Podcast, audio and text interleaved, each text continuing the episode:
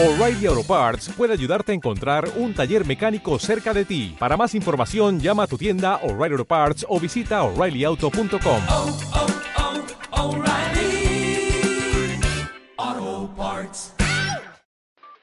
Las cifras continúan mejorando. Nueve regiones disminuyeron sus nuevos casos en los últimos siete días y once regiones lo hacen en los últimos 14 días. Fueron las primeras palabras en el informe diario por coronavirus de este viernes. Con ello también medidas respecto del anunciado plan de desconfinamiento paso a paso que regirá para nueve comunas del país a contar del próximo 28 de julio.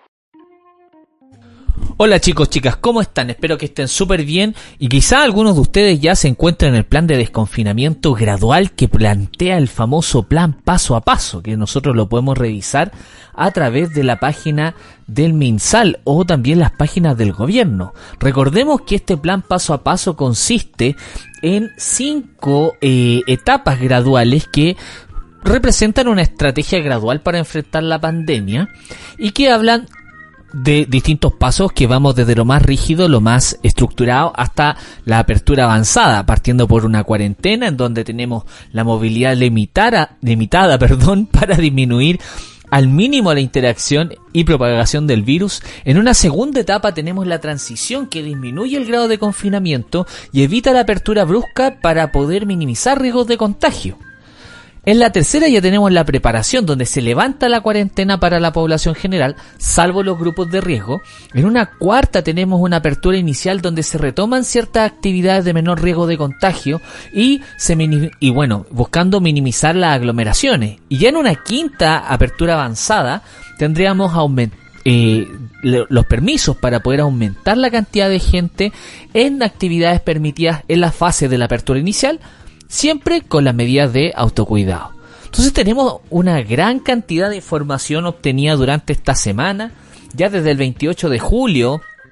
Se supone que tenemos algunas comunas del país, nueve si mal no recuerdo, que estarían involucradas en este plan inicial en donde ellas ya comienzan esta forma de desconfinamiento gradual y las demás comunas estamos esperando obviamente, estamos todos ya relativamente estresados, un poco ansiosos de poder salir, pero siempre tenemos que tener en cuenta eh, nuestro entorno, chicos, chicas que nos escuchan, porque tenemos que, y como siempre lo he dicho, mantener nuestras eh, políticas propias también de salud para poder evitar contagiarnos y poder contagiar a nuestros seres queridos y a nuestros vecinos, o incluso a la gente que está repartiendo eh, los delivery, porque asumamos que también ellos eh, se ponen en riesgo gracias a esta enorme labor y de la que también agradecemos. Para eso entonces hoy día tenemos un gran invitado, el doctor Roberto Cifuentes, lo estamos invitando entonces a que dentro de su experticia, ya los vamos a presentar también, nos hable acerca de, de la temática del plan de desconfinamiento y una de sus principales críticas que hace referencia a la trazabilidad. Él nos va a explicar acerca de la trazabilidad y también nos va a presentar cuál es el punto de vista de un paciente COVID, porque él efectivamente eh, tuvo COVID y también va a poder hablar de aquello para poder obviamente eh, generar un poco más de conciencia en nosotros, nosotras que eh, no nos hemos contagiado. Entonces, la invitación entonces a que después de esto comencemos con esta entrevista y los dejo cordialmente invitados. Bueno, chicos, chicas, ¿cómo están? Oye, ahora estamos en una etapa compleja de la trazabilidad con, con, respecto al plan paso a paso que la verdad que a mí más me suena a música de reggaetón que a un programa serio de parte de nuestro ministerio. Pero bueno, para esas cosas cada uno de nosotros tiene una opinión y para eso entonces también quise invitar a un muy buen amigo y eh, que es médico general también egresado de los H, experto eh, y tiene experiencia obviamente en salud mental, adicciones y medicina integrativa. Don Roberto Cifuentes, ¿cómo está? Estimadísimo. Muchas gracias, Jaime. Gracias por invitarme. Oye, ¿me equivoqué en el nombre o no? ¿O estamos bien con el nombre? No, Roberto Cifuentes es mi nombre. Perfecto, muy bien. Porque en una de esas uno nunca sabe, uno tiene conocido amigo y después uno se equivoca con los nombres. Pero bacán. ¿Cómo estáis? ¿Cómo te sentís? ¿Cómo hay estado? Mira, la verdad, bien. Eh, ahora que estabas hablando del tema del, del, plan del ministerio, la verdad que a mí también me suena como un reggaetón. Eh, esto del pasito pasito, suave suavecito. Exactamente. Eh, entonces, eh, en general, un poco consternado con la situación actual, un poco preocupado por lo que va a venir, porque si bien las cifras, por un lado, amparan en, en- en lo que se está dando ahora de, de pedir un desconfinamiento, y de hecho, como tú decías, eh, yo tengo bastante experiencia en lo que es salud mental y, y un poco en la parte psicosocial de la medicina eh, es necesario que la gente salga de su encierro. O sea, eso es- no está en discusión, digamos. ¿no? El tema discutible es el cómo se va a salir de la casa, cómo uno va a evitar que, que vuelva a haber un, un rebrote, que vuelva a haber una, una, una variabilidad en la curva y que esto no se vuelva a disparar como en algún momento fue. De hecho, eh, me imagino que tú sabes eh, de que yo estuve enfermo y tuve una enfermedad grave por, por SARS-CoV-2, tuve un COVID severo. Mira, eso, eso también es súper importante y bueno, también es, es un motivo no solamente porque nosotros tengamos algún vínculo también externo, sino que también eh, hablar acerca de, de tu situación. Quizá las situaciones ejemplificadoras también pueden tener un, un buen impacto sobre la conciencia en términos sociales respecto de esta enfermedad. Pero antes de eso, obviamente, quiero hablar eh, con el experto, quiero hablar con el médico, con el, el médico Roberto Cifuente y por lo tanto también a partir de las críticas que van saliendo de un documento que fue emitido el, si mal no recuerdo, el 20 de julio, conoce el plan paso a paso de misal.cl, eh, se hace una crítica principalmente a un término que no estamos muy familiarizados. Sin embargo, durante todo este esta pandemia y cuando se hace mención a la estrategia, eh, se habla bastante, que es la trazabilidad. ¿Tú nos podrías dar alguna orientación, algún, alguna idea de lo que trata acerca la trazabilidad en esta pandemia? Ya, mira, eh, a ver, el concepto de trazabilidad es un concepto técnico que no solamente se aplica en salud, ¿ya? Y básicamente habla de una herramienta que permite trazar algo, ¿ya? Se ocupa, eh, por ejemplo, en el seguimiento de un producto, no sé si tú alguna vez has importado algo y eh, una página te permite saber en qué punto está del, del trayecto, digamos, Ah, sí, sí, sí. ¿ya? Perfecto. Ya, el- la trazabilidad tiene que ver un poco con respecto a eso, habla de temas de calidad, también se ocupa en, en- en el tema de los alimentos, ¿ya? Y en, en el, en el caso particular de lo que es salud, cuando uno habla de trazabilidad, lo que está tratando de buscar es cómo se mueve la enfermedad, de alguna manera, ¿ya? Saber quiénes son los que están infectados por coronavirus, saber quiénes eventualmente pueden ser los posibles contactos y un poco eh, eh, antiguamente se ocupaba harto y de hecho en los principios de la epidemiología se ocupaban mapitas, ¿ya? Usar Ah. un mapa e ir poniendo de alguna manera puntos rojos, puntos amarillos, cosas de ir creando este diagrama que permite saber cómo se va comportando un fenómeno. ¿ya? Perfecto. Entonces, cuando uno habla de trazar, es trazar una línea, pues es decir, ya perfecto, esta persona está infectada y por lo tanto puede infectar a su entorno cercano con un cierto rasgo de, de probabilidad, digamos. ¿Ya?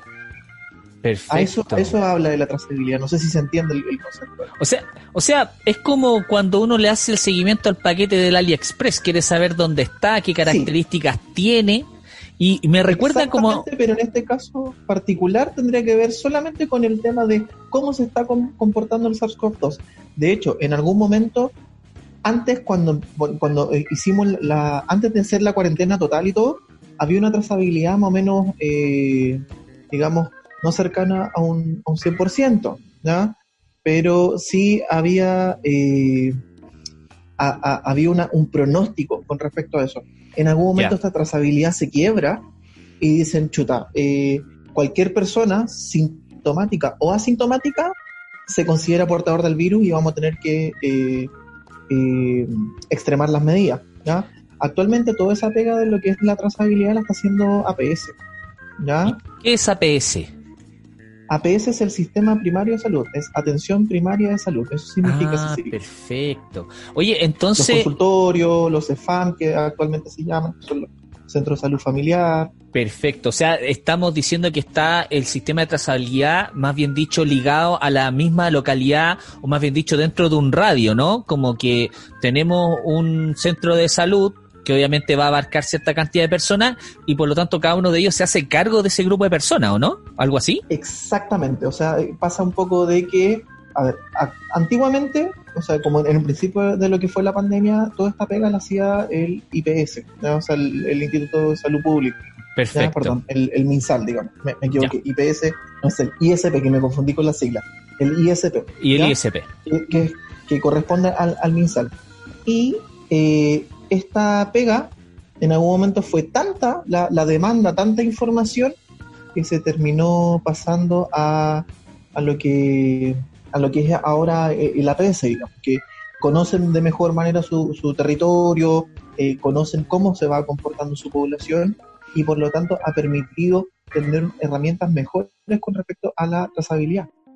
Perfecto. Pero entonces, y aquí saliendo un poquito con respecto al hilo de las preguntas, porque me da la impresión de que el haber pasado a estos APS, ya eh, las líneas de trazabilidad o el control de la trazabilidad, pareciera que va a haber un buen control respecto de lo que hay. Pero en el momento en que todo se descontroló, ¿dónde estaba el, el sistema de, de, de registro? ¿Estaba en APS o estaba en el, en el MinSal? En ese momento estaba en manos del MinSal. Lo que pasa es que finalmente, a ver, el, esta pandemia actual ha generado mucha controversia en el sentido de que hasta el año pasado no se sabía nada. O sea, esto partió, si no me recuerdo, a finales de diciembre en China. ¿Ya? Llegó acá en, en marzo, en acá Chile. Y que, que eso después, si quieren, lo podemos hablar un poco, que tiene que ver con- con temas sociales, pero Exacto. ¿Qué pasa? Que importamos el virus y como lo importamos y no teníamos medidas estrictas, era más fácil poder determinar quién eran los contagiados porque estábamos hablando de menos de 100 personas. Ah, en perfecto. algún momento hay un quiebre y es tanto el nivel de demanda, tanto el nivel de exámenes que se hacen, que se pierde esa trazabilidad. Entiendo. que se pierde ese control de decir, chuta, y de hecho eh, eh, ha pasado con, con este mismo tema de la pandemia, que constantemente se han ido actualizando los eh, conceptos, o sea, en algún momento se hablaba de paciente sintomático o asintomático, y, y han habido en, en constante actualización de- del, del cómo enfrentan esta pandemia. Entonces, pasa de que del MinSal ocurre de que se siente un poco en, en sobrecargado de información porque eh, te lo explico un poco en, lo que era mi, mi práctica diaria yo trabajo en un, SAPU eh, Sí. en la comuna del bosque Perfecto. y a mí me tocaba tener que informar los pacientes sospechosos a una plataforma que se Ah, vigila Ya. ¿ya? Sin embargo, no todos mis colegas lo hicieron. Creo que pasó que en, salud, en salud que era la, la parte más privada, se estaban tomando exámenes sin, eh, sin entregar esa información a, a, a lo que es MinSal y el Epivigila. Entonces quedó ahí un poco en la embarrada también. O sea, eso también obviamente y- contribuye a que todo a que todo pierda su control. Exactamente, y de hecho ha habido un, un problema con respecto a de que eh, siempre se ha desconfiado lo- de, lo- de los números que maneja MinSal. O sea, Mm. siempre ha habido un problema con respecto a eso. O sea, en algún momento, porque ¿qué pasa? Que eh, la- la- las realidades de cada país han sido comparadas y nosotros teníamos números extremadamente positivos en algún momento. Teníamos un alto nivel de, de- de contagio, pero una muy baja mortalidad, que era muy extraño comparado con otros países que en, en situaciones similares. Exactamente. Entonces, y, y eso, fue generó parte. de que, Sí. dime, No, No, eh, o sea, que para complementar, eso fue parte también de la polémica en la fase incipiente del desarrollo de esta enfermedad. Se, se criticaba la enorme cantidad de infectados, pero eran como muy poquitos los muertos. Y, y todavía sigue siendo criticado porque todavía no llegamos a los 10.000 reales que aparentemente, según algunos datos que se filtraron, ya estarían haciendo referencia a la cantidad real de hace unas dos semanas atrás. Todavía el MinSal creo que ahora está registrando cerca de los 9.000. Sí, mire, yo la- las cifras exactas las desconozco en este momento y prefería no, no dar datos con respecto a eso, Ya. ¿ya?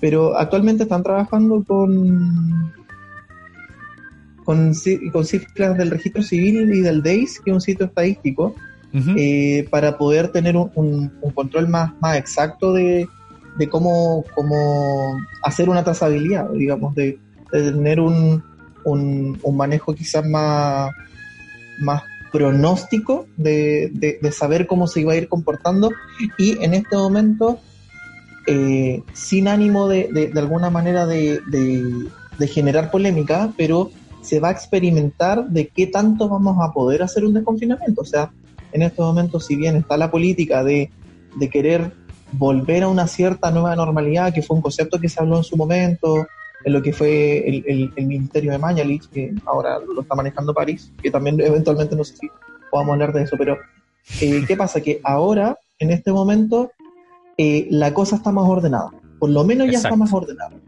Y eso significó tener que armar toda una maquinaria también. O sea, el APS se tuvo que capacitar para poder hacer la trazabilidad.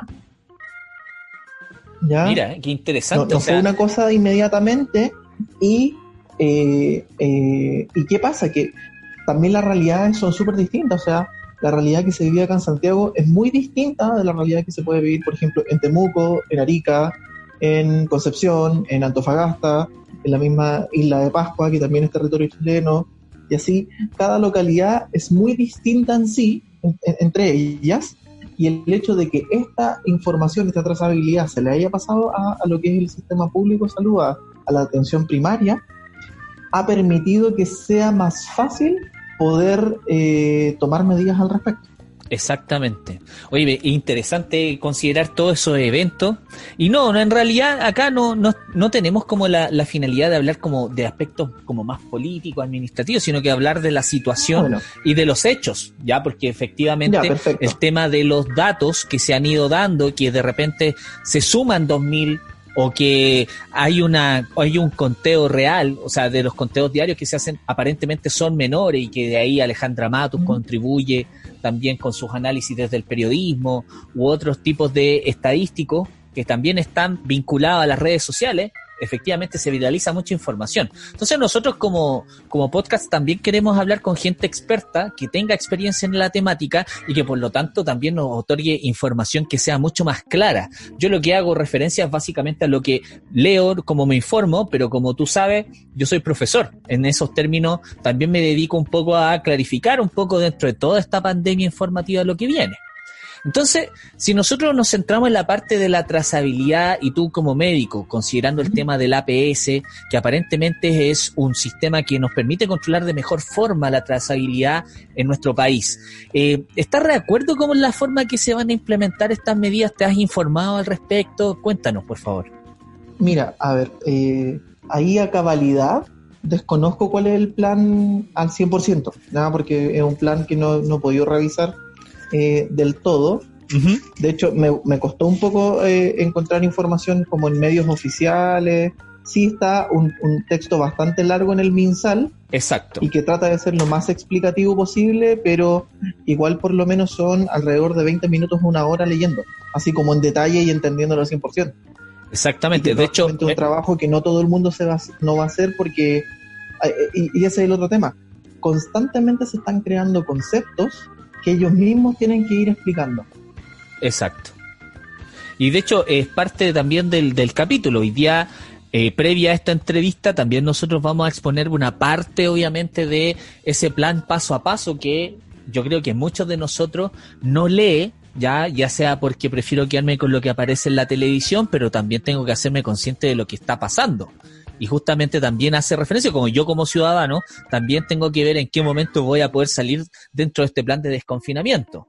Entonces, frente a ese O sea- tipo de situaciones, perdón, Sí, no, lo que te quería decir que mira, quizás a lo mejor no tanto desde de, de mi, mi opinión como, como experto en salud, digamos, o, o profesional de la salud, sino que en una opinión quizás más bien personal, yo considero que la idea que, que vayamos volviendo a esta normalidad de la manera más lenta posible, que sea lo más gradual posible, porque pasamos desde una normalidad donde todos compartíamos, todos teníamos instancias de, de esparcimiento a nivel social, a, a nivel de, por ejemplo, como lo dijo en algún momento la subsecretaria Daza, de tomarnos un café, ¿ya? Claro. ¿Qué pasa? Que en este momento lo ideal es mantener la distancia social, mantener el uso de mascarilla, el lavado frecuente de manos, desinfección de, de espacio, digamos. Entonces, esto no lo podemos cambiar de la noche a la mañana. ¿ya? Esto no puede ser algo que sea, eh, por ejemplo, que ahora que estamos terminando lo que es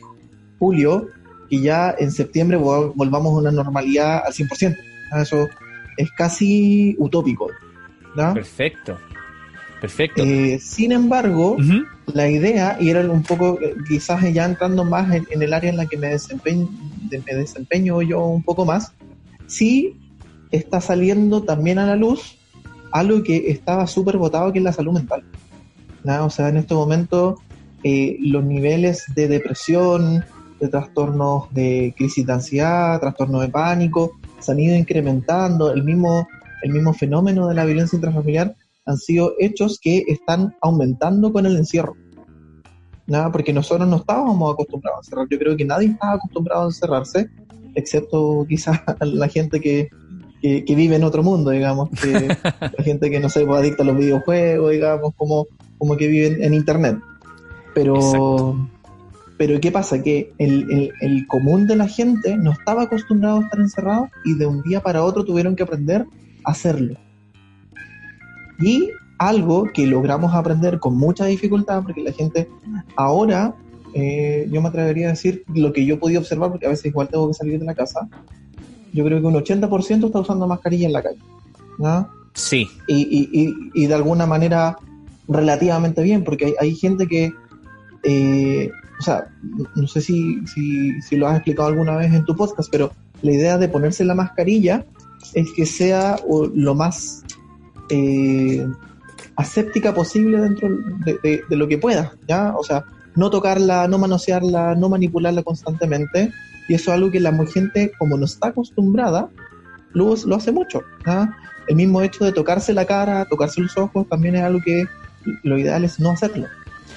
Mira, interesante. Nosotros, si bien promovemos la, el uso de la mascarilla, no hemos hablado de esos temas como más, más técnicos, pero efectivamente la idea es no, no volver a tocar la mascarilla después de o mientras uno le está dando un uso. Principalmente, me imagino yo, y ahí espero que también nos pueda orientar, de que si yo empiezo a entrar en contacto con mi entorno, mi entorno puede estar infectado y yo por lo tanto podría estar contaminando esa mascarilla.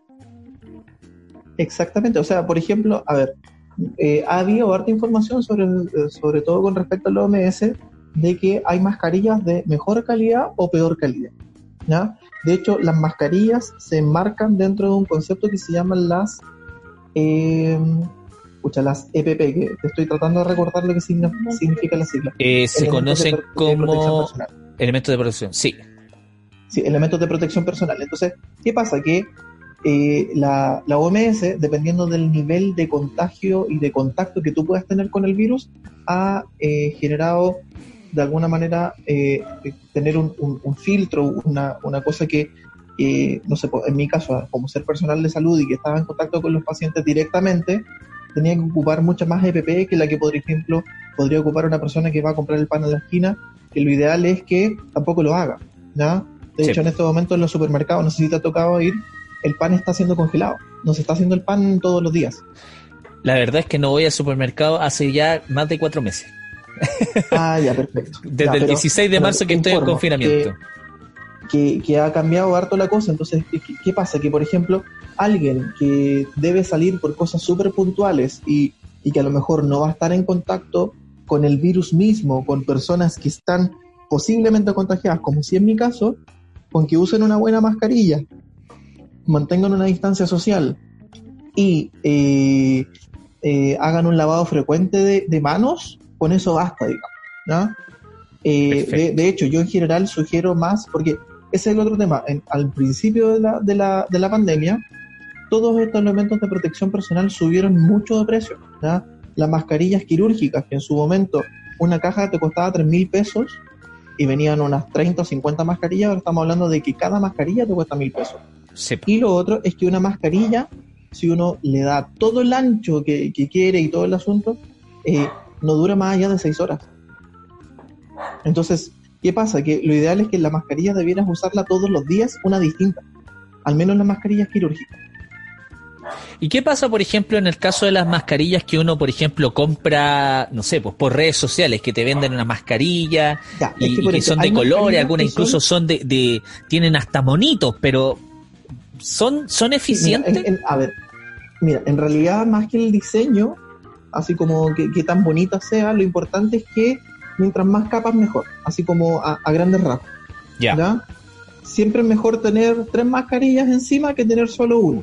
Y de hecho yo, en mi caso particular, me compré una mascarilla que viene con tres capas, ¿ya? Ah. Y que permite y que permite lavarse, ¿ya? Pero yo además ocupo una como una cuarta capa, digamos, cuando sé que voy a estar eh, más cerca de, de como yendo al trabajo, digamos, ocupo una mascarilla quirúrgica, además de esa de esa mascarilla como social.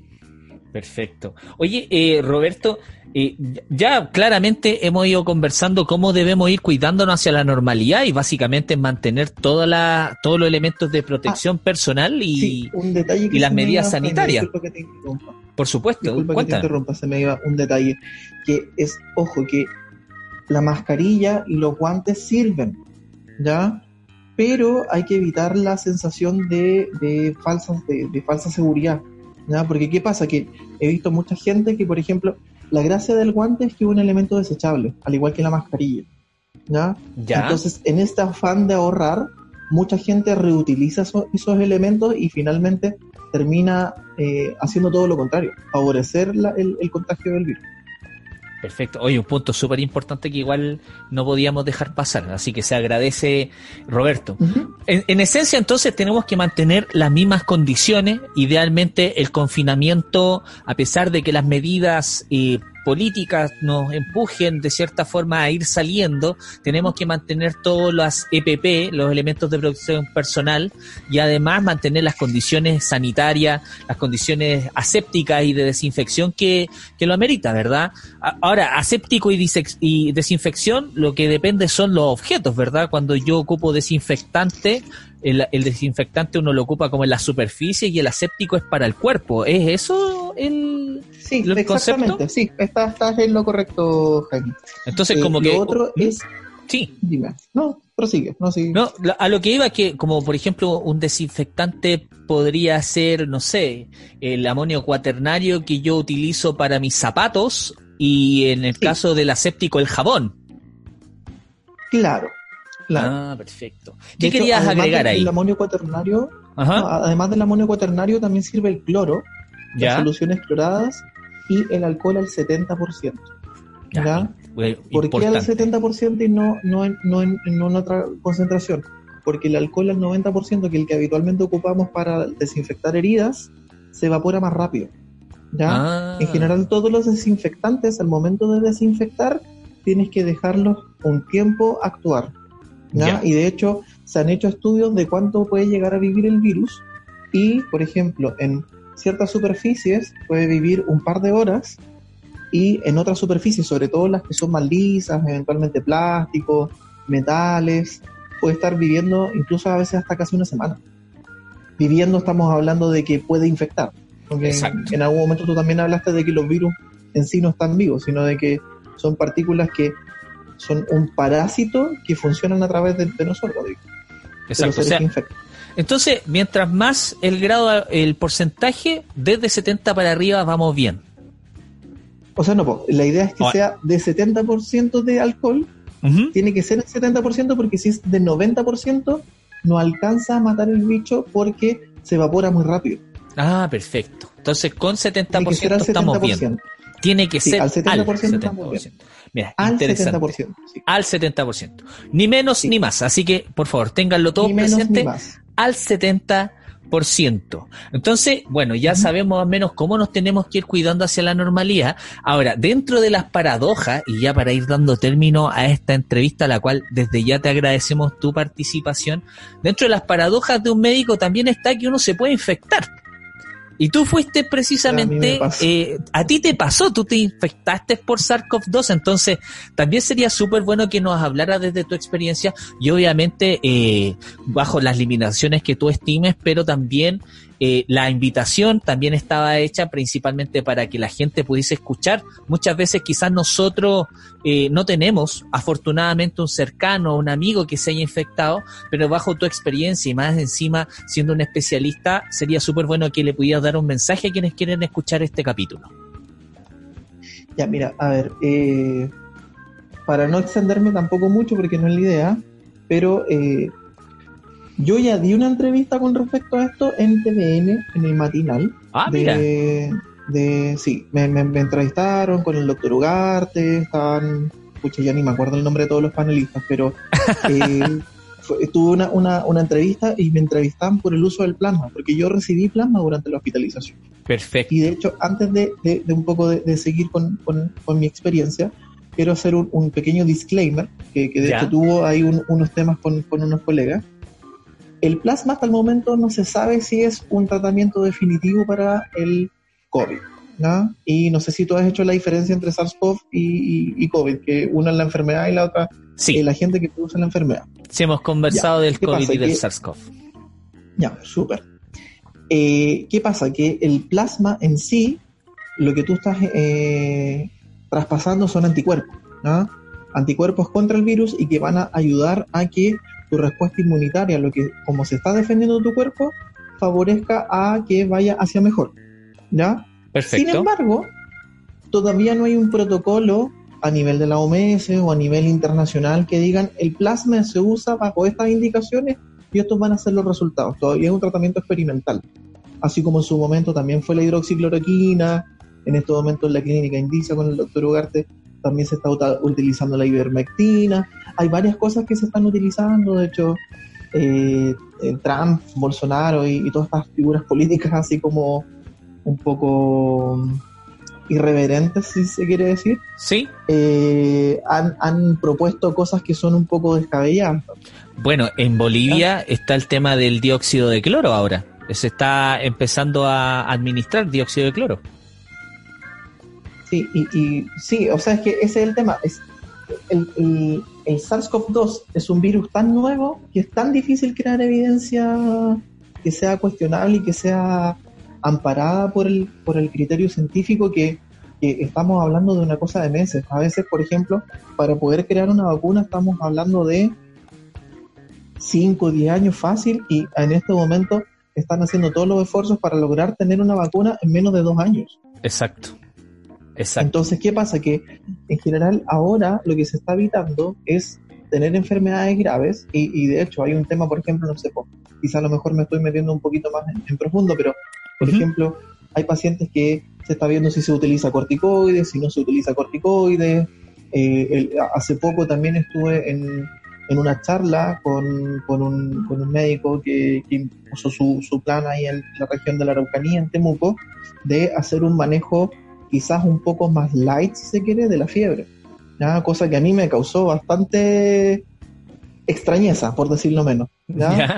Eh, ahí, ahí tuve mi, de hecho, ahí tuve mi, mi, mi debate de alguna manera de, de- de que, eh, ¿qué pasa? Que finalmente el, el COVID es algo que es tan nuevo que todavía ni siquiera se sabe al 100% cómo, cómo se da entre los distintos pacientes. En mi caso en particular, yo tuve una neumonía multifocal grave. De hecho, yo quedé, llegué a estar hospitalizado en lo que es el servicio UTI y casi, si, si yo no lograba responder a, a, a lo que era la naricera de alto flujo, que es como un- una, una máquina que te aporta un- un- una cantidad importante de oxígeno, Ujú. eh, yo tendría que haber sido intubado.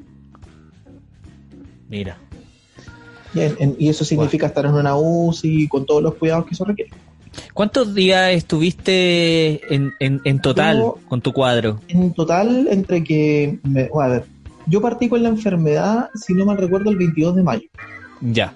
Y me dieron de alta en, a principios de junio, no me acuerdo qué día exactamente, pero en total yo estuve, a ver, porque estuve una semana como convaleciente, pero en domicilio. Después de eso estuve casi 10 días hospitalizado y después seguí casi una semana y media más con tos. Entonces Perfecto. mi cuadro en total duró casi un mes. Mira. Mira qué interesante. Oye, y, y, en ese caso, Roberto, bueno, tú eres una persona que, que tiene el conocimiento, que tiene la práctica, que es también algo súper importante en términos sanitarios. Y aún así te infectaste. Quizá sería súper bueno dar un mensaje a las personas que están escuchando este programa, este, este capítulo, como mi vecino. Yo, yo te comentaba justamente antes de empezar que yo fui a buscar eh, un pedido que tenía y resulta que mi vecino andaba sin mascarilla en medio de todo el, el hall del, del, del departamento. Entonces, frente a ese tipo de personas, obviamente uno tiene que saber lidiar también. En el caso tuyo, como una persona que sabe del tema y que además, lamentablemente y, afortunadamente, en realidad, ya saliste de este tema, ¿qué, ¿qué, mensaje tienes para las personas que te están escuchando? A ver, mira, eh, así como siendo súper sintético y, y, no extendiendo mucho en el asunto, la idea es que no nos cuidemos solo nosotros, pensemos en nuestro entorno, pensemos en nuestra familia, en nuestros seres queridos, porque toda acción, toda mala acción o acción incorrecta que hagamos nosotros tiene una repercusión inmediata en nuestro entorno. Exactamente. De hecho, yo, esto te, te, te cuento, yo eh, vivía con, con, con, mi mamá, que es una adulta mayor, y por este tema mismo de la pandemia yo me fui de, de, de la casa pensando en que me podía contagiar y efectivamente ocurrió. Entonces, ¿qué pasa? Que si a mí me dio esta enfermedad eh, siendo una persona inmunocompetente, con, con mis defensas normales, digamos, sin, sin, sin enfermedades asociadas y me dio una neumonía grave, si es el caso, por ejemplo, de mi madre, ella quizás no la estaría pasando. Exactamente. Entonces, ¿qué pasa? Que eh, yo, yo creo que es algo que, que, nos va a costar todavía. De hecho, eh, Chile y, y, el mundo entero no piensa como comunidad, no piensa eh, que lo que yo haga le va a afectar al resto. Y esta pandemia nos ha obligado a actuar como comunidad, en entender de que de todo lo que yo haga, quiéralo o no, va a afectar a mi vecino. Entonces, sí. por ejemplo, eh, el hecho de, de ver a un, a un, otro sin mascarilla, por ejemplo, o de repente que a mí me ha pasado también que, que, a veces he tenido que ir caminando por la calle para poder tomar la micro, para hacer algún otro trámite, y veo, no sé, 8 o 10 personas en un espacio no mayor que un patio de eh, dos, a ver cuántos serían, eh, dos por dos metros, digamos, uh -huh. eh, y todos juntos y sin mascarilla y tomando. Entonces uno dice, ya, perfecto, o sea, eh, yo entiendo tu necesidad de, de, de, de, querer compartir, de querer carretear, de, querer socializar, pero eh, no es el momento, o sea, eh, todo lo que tú hagas eh, eventualmente, por ejemplo, y, y, que un poco, disculpa que, que vuelva un poco atrás sí. en el tiempo, pero ¿qué pasa? Que el primer contagiado fue alguien que viajó al sudeste asiático, si no mal recuerdo. El primer uno registrado. De los primeros contagiados. Sí. Sí. ¿Y qué pasa? Que una de esas personas viajó a un matrimonio. Y después sí. hubieron no sé cuántos contagiados por culpa de esa irresponsabilidad. O sea, igual que una película, igual que una película, uno llega y puede transmitir, esparcir esta enfermedad sin necesidad de quererlo. Es que ese es el tema, por ejemplo, la forma más fácil de ver que alguien está contagiando es que alguien esté tosiendo. Ya. Sin embargo, uno no alcanza a ver todas las gotitas y esas gotitas después quedan, si bien no quedan suspendidas en el aire, pero sí quedan puestas en la superficie y si uno toca esas superficies y esas superficies están en contacto con, con, alguna de tus mucosas, que puede ser la mucosa del ojo, la mucosa vocal, eh, te puedes contagiar. Ahora, no toda la gente que tose necesariamente tiene COVID. Hay que tener eso en cuenta. No, no, claramente no, claramente no. Y de hecho, por ejemplo, el, el mismo tema del confinamiento ha generado de que los virus habituales, como el virus de influenza y otros virus que son propios del invierno, han tenido una, una prevalencia súper baja este año. Claro y también está asociado al tema de la vacunación. Entonces, eh, de alguna manera, sin quererlo, por protegernos del, del, del SARS-CoV-2, también nos protegimos de los otros virus que, que generaban enfermedades graves en, durante el invierno.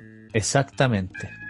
Bueno, eh, es un tema bastante interesante, podríamos estar acá horas incluso conversando del tema. hay que Sí. tenerlo presente. De todas maneras, eh, siempre la invitación, tú como experto en salud mental podrías también eh, participar de otro capítulo, te dejo la invitación si tú eh, así lo quieres, Encantado. ya, hablar un poco acerca de salud mental en esta etapa en donde estamos intentando volver, es bastante todo muy confuso desde las redes sociales, la televisión, entonces siempre es importante tener a alguien que sepa acerca del tema y desde ya como Capsi de Podcast te damos las gracias totales y esperamos también tenerte en otro capítulo. Ya, pues muchas gracias. O sea, como yo te decía, Jaime, eh, si bien nosotros eh, hablábamos siempre de la epidemia de la obesidad y que, que estaba súper presente en el, en el conocimiento público, nunca se ha hablado de la epidemia relacionada con los problemas de salud mental. La depresión, las crisis de ansiedad, que son súper frecuentes. Y ahora con todo esto se ha dado cuenta de que en realidad necesitamos una, una salud mental integral y que esté al acceso de toda la gente, porque en este momento eh, conseguir hora con un psiquiatra es tanto o más difícil que conseguir una hora con un dermatólogo. Exactamente, exactamente. Bueno, entonces la invitación está hecha. También te invitamos, bueno, también quería contar, Roberto está pensando en hacer un podcast, así que le dejamos la invitación para que también pueda compartir sus experiencias, su, eh, su, su, su experticia. Y todos sus puntos de vista también a partir de estos canales de contenido que son súper interesantes y espero que te haya gustado también la experiencia. Ya, pues muchas gracias Jaime. Yo, bueno, encantado de participar en otro, en otro capítulo y dejarle el saludo a todos los chicos que, chicos y chicas que siguen eh, a tu audiencia, básicamente que siguen este podcast. Eh, eh, estoy mm, orgulloso de que alguien esté haciendo una iniciativa como la está, la está haciendo tú. Gracias. Necesitamos, la gente está ávida de información y en este momento, habiendo tanta información, a veces cuesta un poco separar la, la, la paja del trigo, digamos. ¿ya? Eh, hay mucha información dando vueltas, pero no siempre esa información tiene una base lógica, una base real, digamos.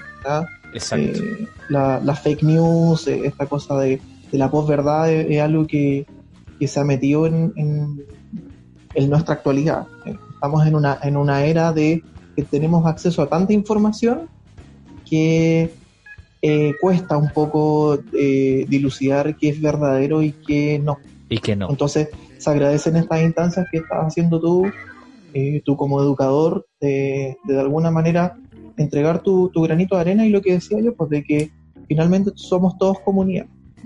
Y todo lo que yo haga y todo lo que sea un aporte desde mi experiencia, desde mi saber, desde mi, mi, mi intención de, de, no sé, en mi caso en, particular, yo busco sanar, sanarme y sanar a los demás. Eh, por, por eso estudié lo que estudié. Eh, en tu caso me imagino que debe ser el, el tema de la educación, de, de, de entregar información y, y, de una manera de una manera correcta. Exacto. Entonces se agradece, se agradece esta, esta instancia y eh, yo feliz de participar en un nuevo capítulo si tú, si tú me lo permites. Exactamente. Así que te dejamos la invitación, entonces nos estamos viendo pronto y entonces eh, también invitamos a los escucha a que, bueno, si Roberto abre su podcast ahí también lo vamos a estar publicitando. Así que nos estamos viendo Roberto, que estés súper bien. Ya, pues gracias, igual que estés muy bien.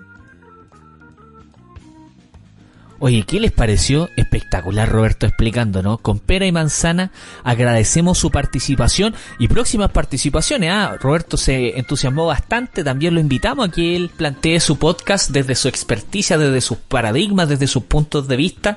Y para ello entonces también invitarlo a todos y todas a que compartan este capítulo a través de las redes sociales. Recuerden que nos pueden encontrar en Instagram y en Facebook como Capside Podcast.